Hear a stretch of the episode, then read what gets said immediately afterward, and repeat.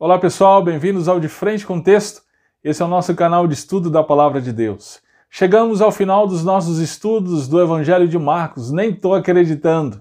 Ao todo foram 33 vídeos de estudos bíblicos no Evangelho de Marcos, 18 vídeos de dicas de estudo do texto. Como a gente tem aprendido juntos e temos crescido no conhecimento do nosso Senhor e como isso tem transformado as nossas vidas. Para você que está conosco desde o começo, eu tenho certeza que você também tem muito a celebrar em como o Evangelho de Marcos é tão significativo para você, não é mesmo? E aí eu quero encorajá-lo a compartilhar conosco o impacto que o Evangelho de Marcos tem trazido para você. Você pode colocar o seu comentário aqui mesmo no nosso canal, marque a gente nas redes sociais ou até mesmo envie um e-mail. Será para nós uma grande alegria saber o que Deus tem feito na sua vida. E você que está chegando agora, todo esse material que eu mencionei está disponibilizado gratuitamente no nosso canal. A nossa oração é que você possa crescer no conhecimento do Senhor, ser transformado por Sua palavra e, por meio do seu testemunho, impactar aqueles que estão ao seu redor, seus familiares, amigos, colegas de trabalho. Muito bem, agora vamos para o último texto do Evangelho de Marcos. É Marcos capítulo 16, verso 9 a 20. E aí a gente precisa enfrentar um último desafio no Evangelho. O último texto de Marcos que nós vamos estudar agora fala de sinais, maravilhas, de que se pegarmos em serpentes e bebermos veneno, isso não nos fará mal. É estranho, você não acha? E para piorar ainda mais a situação, tem uma questão técnica. Você já ouviu falar de manuscritologia? Calma aí, não desiste não. É importante você ouvir sobre isso. A manuscritologia é uma ciência que estuda os manuscritos da Bíblia, ou seja, os escritos originais da Bíblia e suas primeiras cópias. Inserida nesse campo de pesquisa está a crítica textual, que tem como objetivo investigar a autenticidade dos documentos que originaram a Bíblia como nós a temos hoje. Por que, que eu estou dizendo isso? Porque esse último texto, o texto que nós vamos estudar hoje, Marco 16, 9 a 20, é um dos textos mais debatidos de toda a Bíblia. Pode ser que essa informação seja nova para você, mas acredite, é motivo de grande discussão. Essa discussão se dá pelo fato de que esse texto não consta nos manuscritos mais antigos da Escritura. Então, alguns afirmam que esse texto não foi escrito por Marcos enquanto que outros vão dizer que sim, ele foi escrito por Marcos. E aí a gente não pode minimizar o problema, gente, porque a implicação disso está na questão de que se nós podemos pregar e ensinar esse texto ou não. É exatamente por isso que inúmeros pastores passam ao longo do seu ministério inteiro sem pregar esse texto. Bom, a respeito da questão dos sinais e maravilhas, eu vou explicar ao longo da exposição do texto. Agora eu gostaria de me deter na questão técnica. E aí eu preciso dizer que aqueles que negam a autoria de Marcos para Marcos 16, 9 a 20, têm razões sim, têm razões razoáveis para isso. E eu respeito a opinião desses colegas. Eu tenho, aliás, vários amigos que pensam dessa forma. Entretanto, gente, eu vejo razões ainda mais razoáveis para afirmar que sim, Marcos escreveu esse trecho e, portanto, ele deve ser pregado. Meu objetivo aqui não é dar uma aula de manuscritologia, mas eu quero deixar uh, rapidamente e, e, de maneira muito objetiva as razões que me convenceram dessa posição, tá bom? Então vamos lá. Bom, em primeiro lugar, Marcos 16, 9 a 20 se baseia no texto alexandrino, mas ele não se encontra no texto vaticanos e sinaíticos. Bem, mas ainda assim, esses textos, uh, no lugar de Marcos 16, 9 a 20, eles deixam uma lacuna. É muito interessante isso, parece mesmo que é um testemunho de que algum texto deveria constar ali. Uma outra coisa é que o testemunho da patrística a respeito da negação da autoria marcana do texto não é definitivo. Isso mesmo porque a mesma patrística ela traz testemunhos positivos em relação a esse texto. Uma outra coisa é que a teologia encontrada nesse texto é coerentemente compatível com o Novo Testamento. Então, diante desses, dessas razões, de maneira muito simples ou objetiva, é que eu me posiciono positivamente em relação a esse texto. Eu acredito então que ele foi de autoria de Marcos, então deve ser pregado e é por isso então que nós vamos a ele, vamos ouvir o que ele tem a nos dizer como palavra de Deus. Vamos para Marcos capítulo 16, verso 9 a 20. É isso aí, gente. Marcos capítulo 16, verso 9 a 20. Vamos ler o texto. E Jesus, tendo ressuscitado na manhã do primeiro dia da semana, apareceu primeiramente a Maria Madalena, da qual tinha expulsado sete demônios. E partindo ela, anunciou aqueles que tinham estado com ele, os quais estavam tristes e chorando. E ouvindo eles que vivia e que tinha sido visto por ela, não o creram. E depois manifestou-se de outra forma a dois deles, que iam de caminho para o campo. Indo estes, anunciaram-no aos outros, mas nem ainda estes creram. Finalmente apareceu aos onze, estando eles assentados à mesa, e lançou-lhes em rosto a sua incredulidade e dureza de coração, por não haverem crido nos que o tinham visto já ressuscitado. E disse-lhes: Ide por todo o mundo, pregai o evangelho a toda criatura. Quem crer e for batizado será salvo mas quem não crer será condenado. E estes sinais seguirão os que crerem. Em meu nome expulsarão os demônios, falarão novas línguas, pegarão nas serpentes, e se beberem alguma coisa mortífera, não lhes fará dano algum. E porão as mãos sobre os enfermos e sararão. Ora, o Senhor, depois de lhes ter falado, foi recebido no céu e assentou-se à direita de Deus. E eles, tendo partido, pregaram por todas as partes, cooperando com eles o Senhor e confirmando a palavra com sinais que se seguiam. Amém.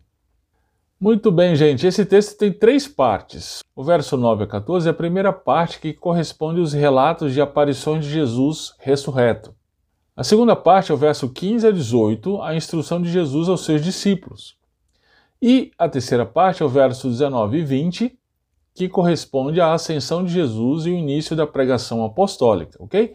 Então vamos lá, vamos ver a primeira parte, verso 9 ao verso 14. Vamos organizar o texto aqui na tela para a gente visualizar melhor. Você já deve ter percebido que Marcos é bem mais sucinto em seus relatos do que os demais evangelistas, não é? Então, aqui não vai ser diferente. São três aparições de Jesus que Marcos relata. Olha o verso 9, Jesus ressurreto aparece a Maria Madalena Verso 12: o Jesus ressurreto aparece para os dois discípulos que iam para o campo. E o verso 14: Jesus ressurreto aparece finalmente aos 11. De novo, há inúmeras outras evidências da ressurreição de Jesus. Lucas, por exemplo, inicia Atos da seguinte forma: Fiz o primeiro tratado ao Teófilo acerca de tudo que Jesus começou não só a fazer, mas a ensinar. Até o dia em que foi recebido em cima, depois de ter dado mandamentos pelo Espírito Santo aos apóstolos que escolhera, aos quais também, depois de ter padecido, preste atenção agora, se apresentou vivo com muitas provas infalíveis, sendo visto por eles por espaço de 40 dias e falando das coisas concernentes ao reino de Deus. Então perceba, Lucas menciona aqui, depois de ter padecido, apresentou-se vivo com muitas provas infalíveis, sendo visto pelo espaço de 40 dias, ok? Então, sim, existem muitas evidências da ressurreição do Senhor Jesus Cristo. Bem, mas esse relato bem sucinto de Marcos, ele, ainda que seja sucinto, ele alcança o propósito pelo qual Marcos o escreveu. Que propósito é esse? Vamos ver. Veja as reações das pessoas ao ouvir ou ver que Jesus havia ressuscitado. Na primeira aparição, que foi a Maria Madalena, Jesus lhe envia a anunciar para os demais. Olha o final do verso 11. Ao ouvirem o relato dela, os discípulos não creram. Agora veja a segunda aparição, para os dois discípulos no caminho. Os dois também foram enviados aos demais discípulos. Olha aqui o verso 13. Os discípulos também não creram nesses. Agora, olha a última aparição, no verso 14. Dessa vez, Jesus apareceu a todos os discípulos. Na ocasião, o mestre os repreendeu pela incredulidade. A expressão usada aqui é dureza de coração. Perceba então que a ênfase que Marcos dá aos relatos diz respeito à incredulidade dos próprios discípulos quanto ao Cristo ressurreto. Assim, como já estudamos no texto da semana passada, a morte e ressurreição de Jesus é o fato central na fé cristã. Gente, sem a ressurreição não existe fé. Agora, o fato dos discípulos inicialmente não crerem é mais uma evidência da veracidade do relato. Nós vemos o tempo inteiro do Evangelho de Marcos os discípulos vacilantes sendo confrontados pelo Senhor. Agora, por outro lado, a incredulidade dos discípulos é um alerta para nós hoje. A gente vive um tempo, gente, em que muitas igrejas se tornaram meros centros sociais. Isso porque a incredulidade na morte expiatória de Cristo e sua ressurreição os impedem de viver a fé viva e transformadora que há no Senhor Jesus Cristo. A gente precisa se lembrar que não existe igreja sem a ressurreição de Jesus. Não existe missão sem a fé no Cristo ressurreto. Sem a ressurreição, nós somos meros sonhadores frustrados, acanhados pelo poder dos inimigos de Cristo. Muito bem, vamos agora para o segundo relato, verso 15 até o verso 18. Deixa eu organizar aqui na tela para a gente visualizar. Vamos ver as instruções de Jesus a seus apóstolos. Primeira instrução, está no verso 15. Ide por todo o mundo. O evangelho, gente, deveria ser pregado aos judeus e aos gentios. Por todo o mundo. A gente vê o Espírito Santo conduzindo a igreja a isso no livro de Atos.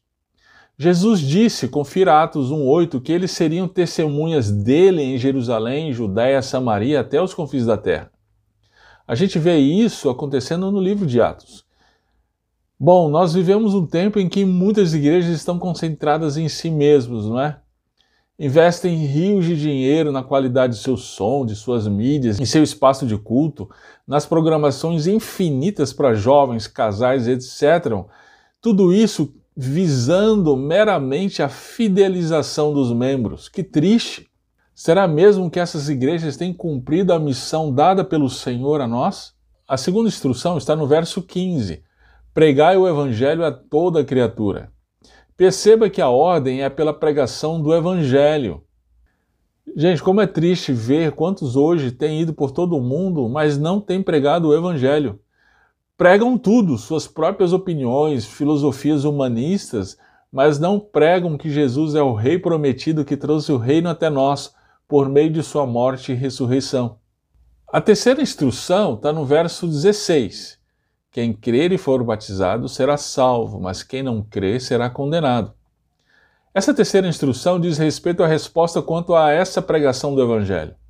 Aqueles que creem são salvos, mas os que não creem são condenados. Perceba, gente, não existe uma terceira via. Salvação para os que creem e condenação para os que não creem. Muitos pregadores têm tentado diluir o evangelho para se tornar palatável para a mentalidade dos nossos dias. Todavia, a verdade do evangelho permanece resplandecente como o sol ao meio-dia somente aqueles que creem na morte e ressurreição do nosso Senhor Jesus Cristo, esses herdarão o reino de Deus. Bom, mas aqui nesse texto a gente tem uma dificuldade. O batismo salva? Porque Jesus diz aqui que quem crer e for batizado. Bom, para a gente entender isso, perceba que na sentença seguinte ele não repete se for batizado. Não, o batismo não salva. Qual é a importância então dele? Ele é a pública profissão de fé que aqueles que já foram salvos fazem. Por razões extraordinárias, como uma doença, por exemplo, pode acontecer que alguém não seja batizado, como nós vemos, por exemplo, o ladrão da cruz. Todavia, essas pessoas ainda assim são salvas, porque a salvação se dá unicamente pela fé em Cristo Jesus. Muito bem, as instruções continuam. Olha o verso 17. E esses sinais seguirão os que crerem. Em meu nome expulsarão os demônios, falarão novas línguas, pegarão nas serpentes, e se beberem alguma coisa mortífera, não lhes fará dano algum, e porão as mãos sobre os enfermos e sararão. Gente, esse texto tem sido muito mal interpretado em nossos dias. Muitos têm feito campanhas de milagres, curas, sinais, tudo isso em nome de Jesus. E quando questionados, se apoiam exatamente nesse texto. É por isso que a gente precisa prestar muita atenção em como nós interpretamos o texto. Uma pergunta: Jesus está dando essa instrução para quem?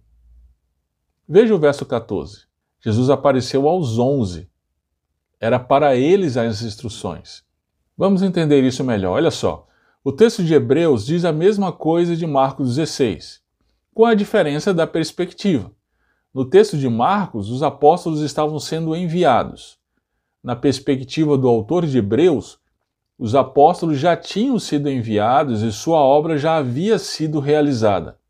Então, olha só, como escaparemos nós se não atentarmos para uma tão grande salvação, a qual, começando a ser anunciada pelo Senhor, foi-nos depois confirmada pelos que a ouviram, testificando também Deus com eles por sinais e milagres e várias maravilhas e dons do Espírito Santo distribuídos por sua vontade?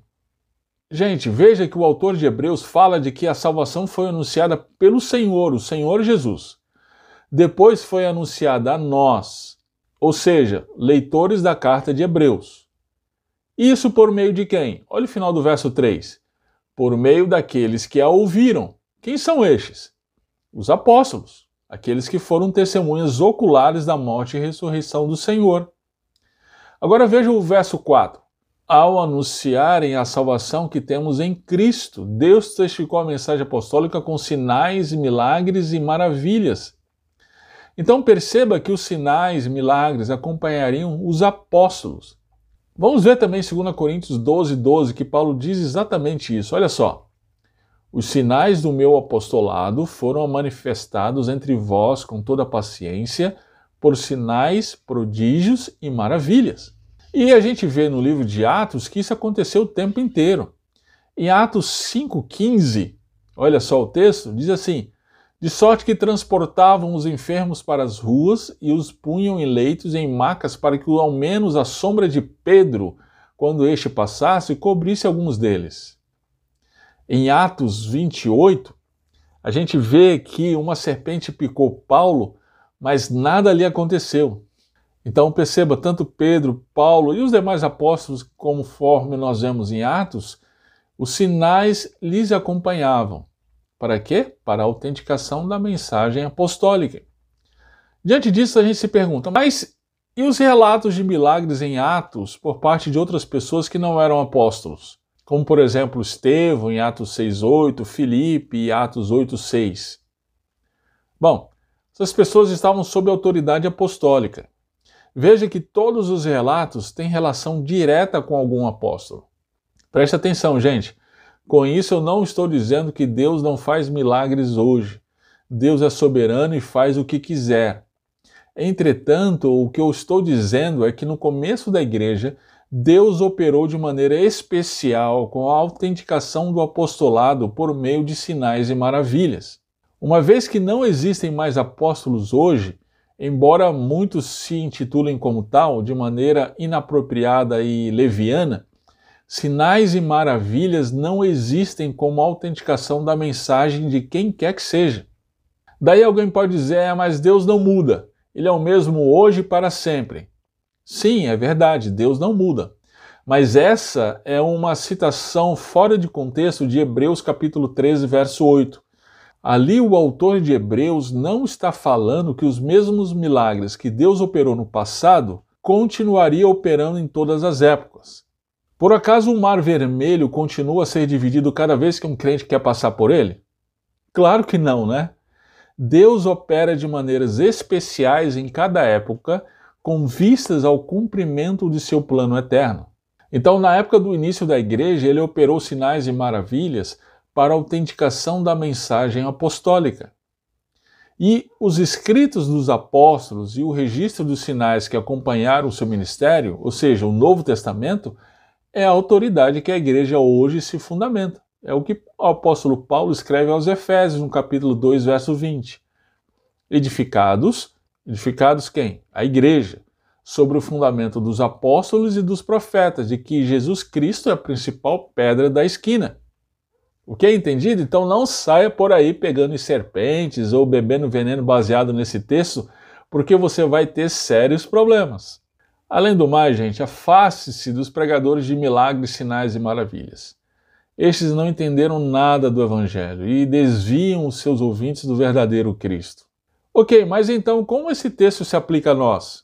Lembre-se que eu mencionei que a igreja está fundamentada no ensino dos apóstolos, de acordo com Paulo, sobre os apóstolos e profetas, ou seja, a Bíblia.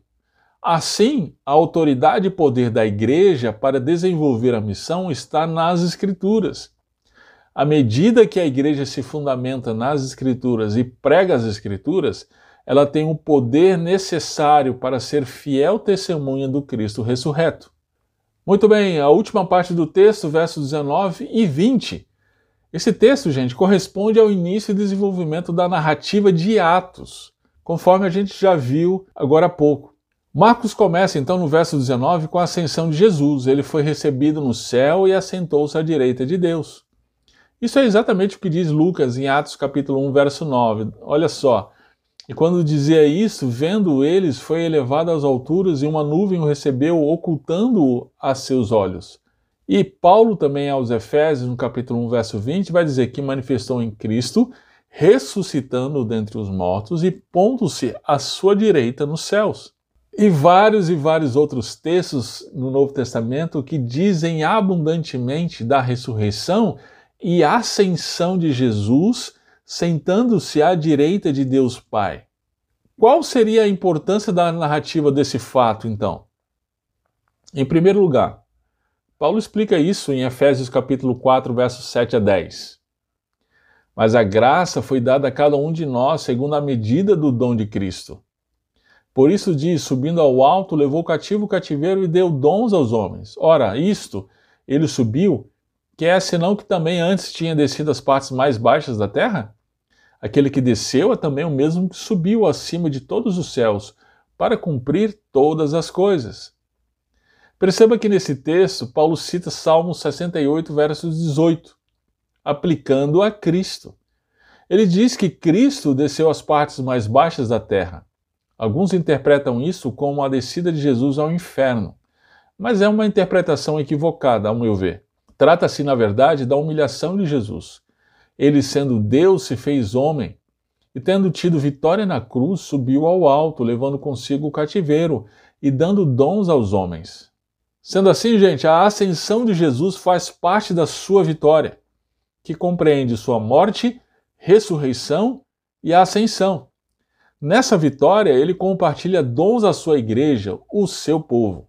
Então, a primeira importância da narrativa da ascensão de Jesus é o fato de fazer parte da vitória de Cristo. A segunda importância que a gente precisa ver é que Jesus, ele ressuscitou, ele está vivo e ele reina soberano.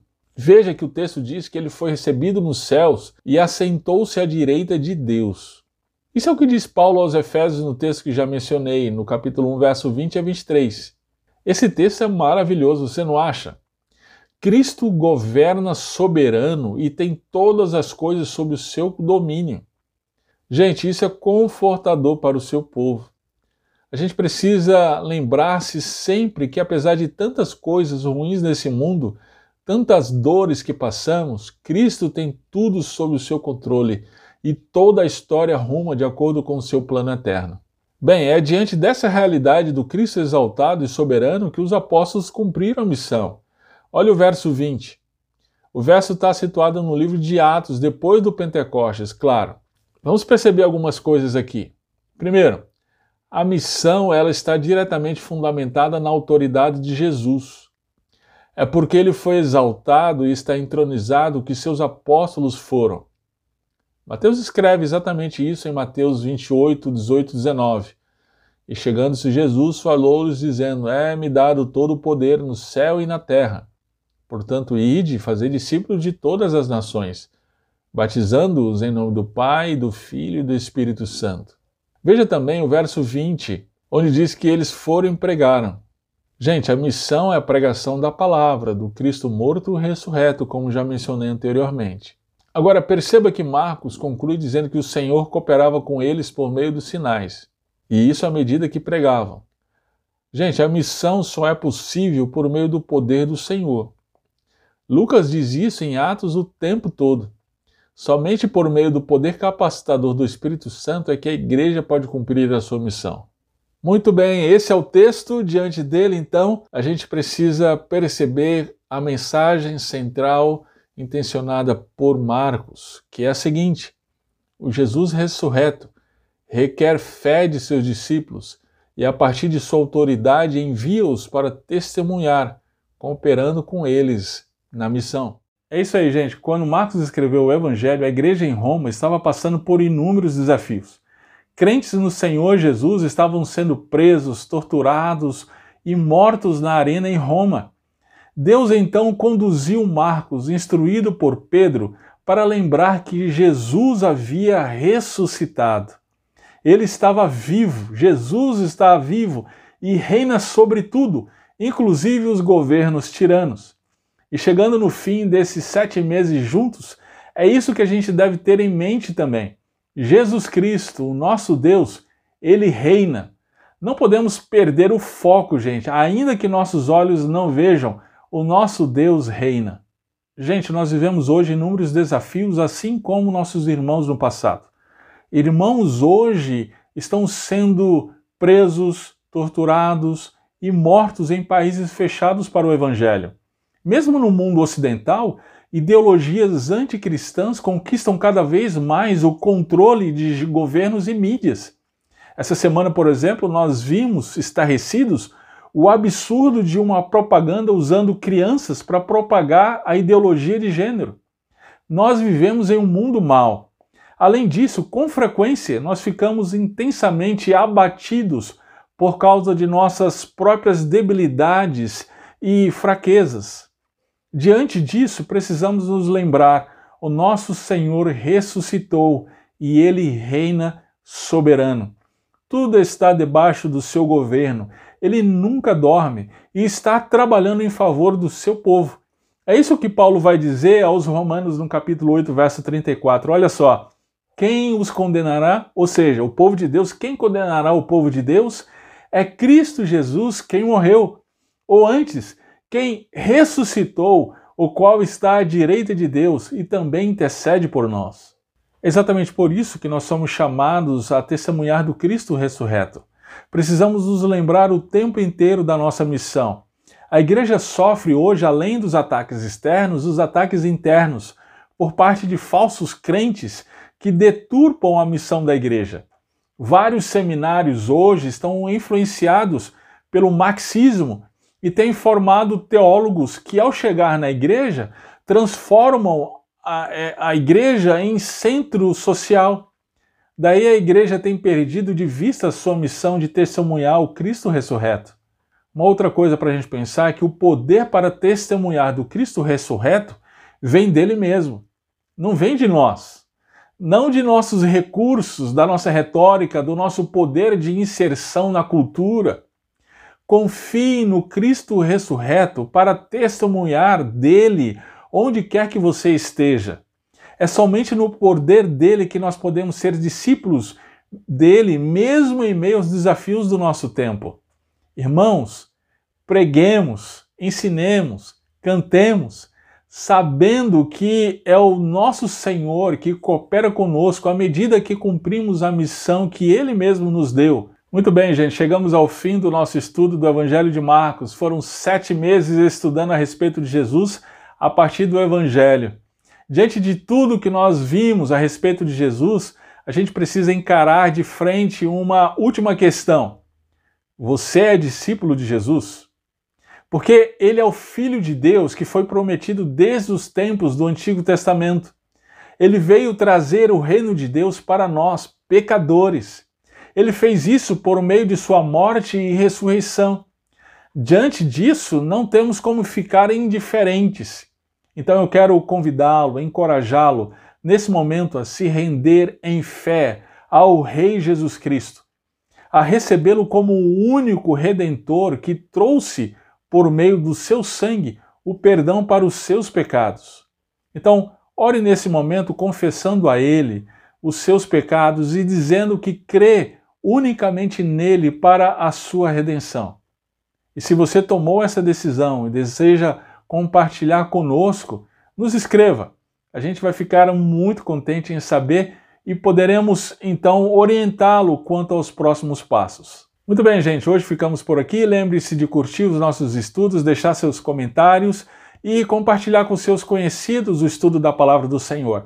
Vamos continuar firmes estudando as Escrituras e assim crescendo no conhecimento do nosso Senhor e Salvador Jesus Cristo. Vamos continuar de frente com o texto.